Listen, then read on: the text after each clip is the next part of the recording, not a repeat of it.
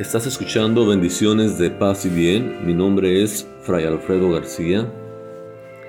Y en esta cápsula quiero hacer un paréntesis. Estamos reflexionando sobre la carta apostólica del Papa Francisco eh, sobre los 150 años del aniversario de San José, pero hacemos un paréntesis por el tiempo mal que estamos viviendo.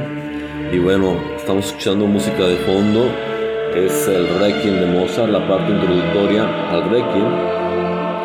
Entonces ahí escuchamos Requiem eterna, descansa en paz, descansa en paz.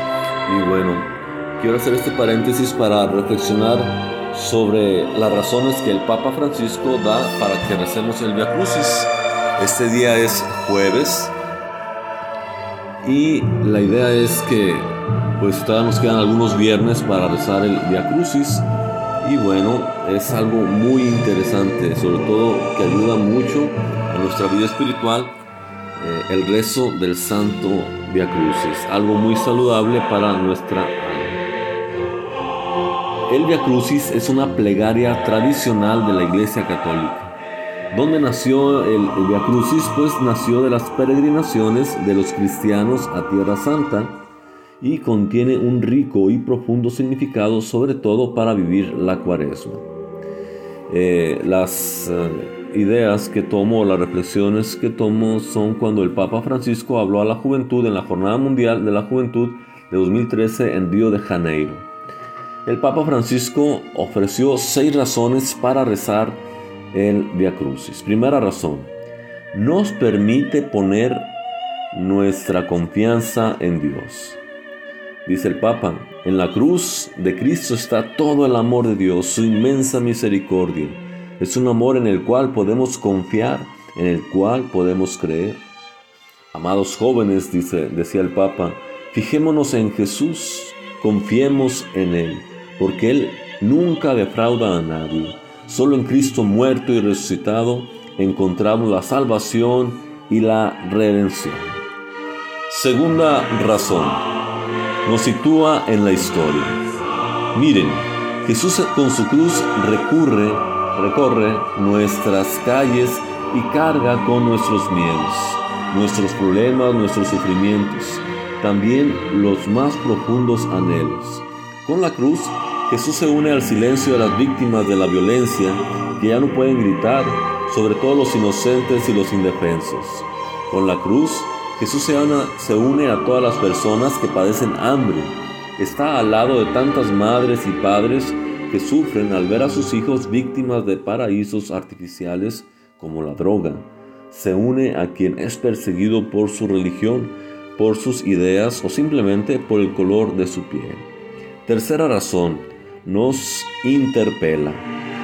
Tú, como quién quieres ser, dice el Papa. Quiero ser como Pilato, que no tiene la valentía de ir a contracorriente por salvar la vida de Jesús y se lava las manos?